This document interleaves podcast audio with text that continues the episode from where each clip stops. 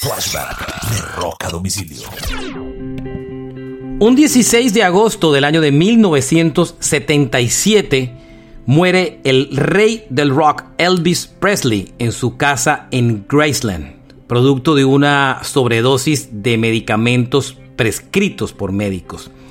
Elvis fue encontrado muerto a la edad de los 42 años en el baño de su mansión como tal, eh, después de haber sufrido un ataque cardíaco.